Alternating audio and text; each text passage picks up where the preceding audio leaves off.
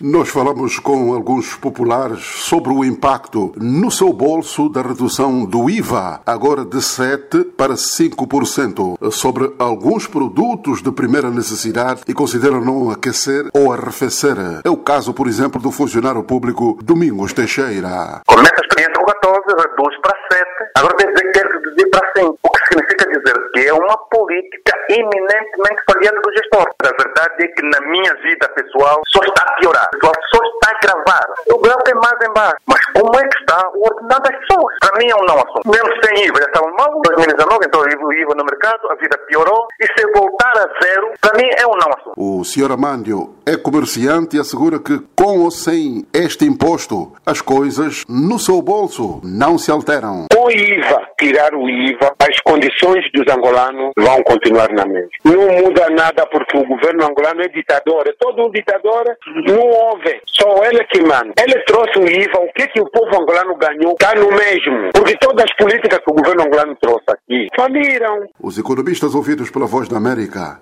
Nathaniel Fernandes, por exemplo, diz que a medida. Sim, é uma redução fiscal. Reduções fiscais metem as famílias e as empresas a pagarem menos. E quando as famílias e as empresas pagam menos impostos, normalmente têm um pouco mais de dinheiro para gastar. O governo está a libertar 2% daquilo que se paga em IVA para que as famílias possam aumentar o seu consumo e também é uma medida que visa controlar, de certa forma, os preços. Ideia contrariada por outro economista, Heitor Carvalho, que diz em Angola os preços não se regulam com impostos, mas sim com a taxa de câmbio e a capacidade de importação. Não são os impostos que fazem subir os preços em Angola. Os impostos em Angola não são os determinantes para fazer subir o preço. O que é determinante são os rendimentos produtivos aumentarem e irem para a economia ou não irem para a economia. Você, por exemplo, tem um produto que custa mil moedas 2%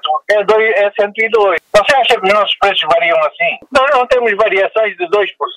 Ninguém vai fazer, vai corrigir preços para, baixo para empresários. Não vão, por causa do IVA, vão, vão alegar outros problemas e não é por causa do IVA que vão baixar os preços. Nathaniel Fernandes diz que sim, o problema para o especialista não está no aspecto fiscal, mas na quantidade de vezes que a mesma é alterada.